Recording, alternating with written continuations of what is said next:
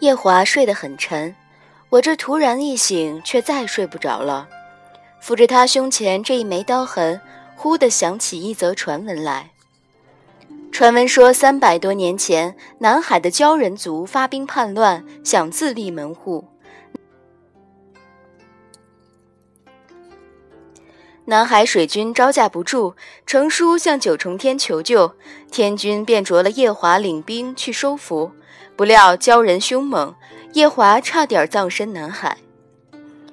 我一向不出青丘，对这些事知之甚少，至今仍清楚记得这桩传闻，乃是因为我大睡醒来之后，四哥在狐狸洞中反复提了许多次，边提边表情痛苦的扼腕。你说南海那一堆鲛人，好端端的去叛什么乱呢？近些年，这些小辈的神仙们越发长得不像样了些。好不容易一个鲛人族还略略打眼，此番却落得个灭族的下场。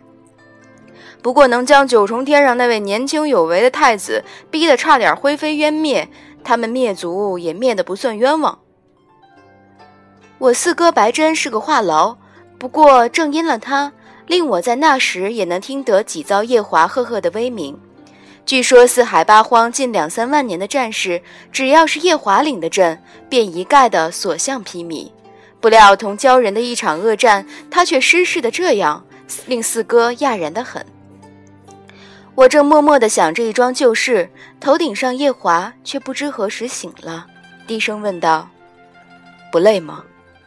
怎的还不睡？”我心中一向不太能藏疑问。抚着他胸前这一道扎眼的伤痕，顿了一顿，还是问了出来。他搂着我的手臂一僵，声音悠悠地飘过来，道：“那一场战事不提也罢，他们被灭了族，我也没能得到想要的，算是个两败俱伤。”我笑道：“你差点葬身南海，能捡回一条小命就算不错了。”还想得些什么好处？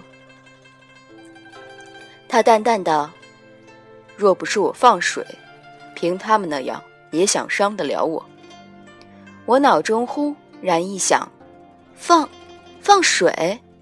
你是故故意故意找死吗？”他紧了紧抱住我的手臂，不过做个套诓天君罢了。我了然道：“哦，原是诈死。”遂讶然道：“放着天族太子不做，你诈死做什么？”他却顿了许久，也未答话。正当我疑心他已睡着时，头顶上却传来他涩然的一个声音：“我这一生，从未羡慕过任何人，却很羡慕我的二叔桑吉。他酒量不大好，今夜却喝了四五坛子酒。”此前能保持灵台清明，留得半分清醒，想来是酒意尚未发散出来。酱香的酒向来有这个毛病，睡到后半夜才口渴上头。他平素最是话少，说到天君那二小子桑吉，却闲扯了许多。大约是喝下的几坛子酒，终于上了头。他闲扯的这几句，无意间便爆出一个惊天的八卦，正是关乎桑吉同绍兴私奔的。令我听得兴致勃发，但他酒意上了头，说出来的话虽每句都是一个条理，但难免有时候上句不接下句。我躺在他的怀中，一边津津有味地听，一边举一反三地琢磨，总算听得八分明白。我知道当年桑吉拐到绍兴后，当即便跪到了天君的朝堂上，将这桩事闹得天下地大。令四海八荒一夕之间全晓得，盯了我们青丘的脸面，惹怒了我的父亲双亲，并几个哥哥，却不想此间竟还有诸多的转折。说桑吉对绍兴用情很深，将他带到九天上之后，恩宠隆甚隆重。桑吉一向得天君宠爱，自以为凭借对绍兴的一腔深情，就能换来天君垂怜，成全他与绍兴。可他对绍兴的这一番昭昭的情谊，却惹来了大祸事。天君非但没成全他们这一对鸳鸯，反而觉得自己这二儿子竟对一条小巴蛇动了真心，十分不好，若因此而令我这青丘神女嫁过去受委屈，与他们龙族和我们九尾白狐族交好的情谊更没半点的好处。可叹彼时天君并不晓得他那二儿子胆子忒肥，已将一纸退婚书留在了狐狸洞，还想着为了两族的情谊，要将他这二儿子惹出来的丑事遮着掩着。于是，因着桑吉的宠爱，在九重天上风光了好几日的绍兴，终归在一个乾坤朗朗的午后，被天君寻了个错处，推进了锁妖塔。桑吉听得这个消息，深受刺激，跑去天君寝殿跪了两日。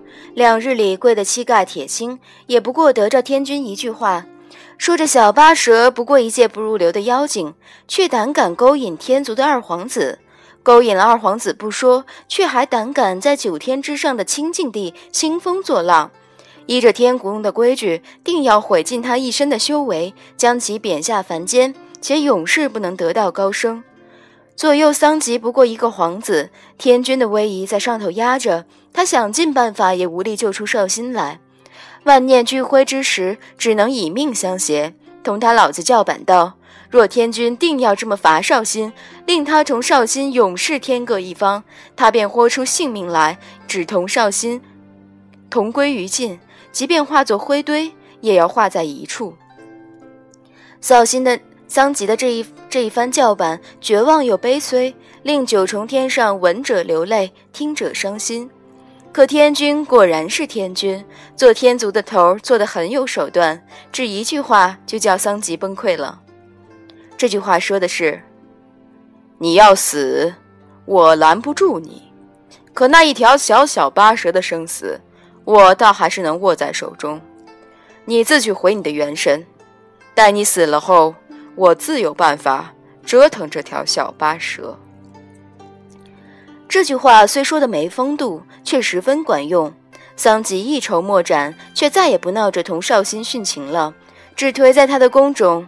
天君见桑吉桑吉终于消停了，十分满意，对他们这一对苦命鸳鸯也便没再费多少的精神，一不留神，却叫假意颓在宫中的桑吉钻了空子，闯了锁妖塔，救出了绍兴，并趁着四海八荒的神仙们上朝之时，闯进了天君的朝堂，跪到了天君跟前，将这桩事闹得天上地下人尽皆知。这便有了三折颜同我父母双亲上九重天讨说法。若这桩事没闹得这样大，天君悄悄把绍兴结果了，也没人来说闲话。偏这事就闹到了这样大，偏绍兴除了在天宫中有些恃宠而骄，也没出什么幺蛾子。天君无法，只得放了绍兴，流放流放了桑吉，却也成全了他两个这一段苦涩的情。夜华道。桑吉求人得人，过程虽坎坷了些，结果却终归圆满。那时天君虽宠爱他，却并未表示要立他为太子。没了太子这个身份的束缚，他脱身倒也脱得下洒脱。我抱着他的手臂打了个哈欠，随手问道：“你呢？”他顿了一顿，道：“我。”我出生时，房梁上盘旋了七十二只五彩鸟，东方烟霞三年长明不灭。听说这正是，正是墨渊当年出生时才想过的尊荣。我出生时便被定的是太子，天君说我是旷古绝今也没有的天定的太子，只等五万岁年满行礼。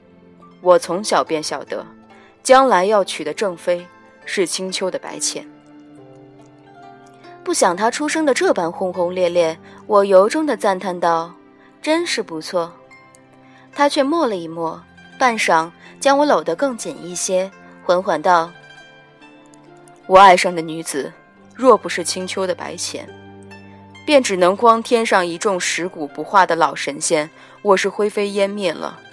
再到三界五行外另寻一个住所，才能保这段情得个善终。”这一顿闲扯已扯得我昏昏然，我赞叹了把他的运气。所幸你爱上的正是我青丘白浅，将云被往上拉了拉，在他怀中取了个舒坦姿势，安然睡了。将睡未睡之际，忽听他道：“若有谁曾夺去了你的眼睛，令你不能视物，浅浅，你能原谅这个人吗？”他这句话问的甚没道理，我打了个哈欠敷衍。这天上地下的，怕是没哪个敢来拿我的眼睛吧？他默了许久，又是在我将睡未睡之际道：“若这个人是我呢？”我摸了摸好端端长在身上的眼睛，不晓得他又是遭了什么魔风，只抱着他的手臂再打一个哈欠，敷衍道：“那咱们的交情就到此为止了。”他紧贴着我的胸膛一颤，半晌，更紧的搂了搂我，道：“好好睡吧。”这一夜，我做了一个梦。做这个梦的时候，我心中一派澄明，在梦中却晓得自己是在做梦。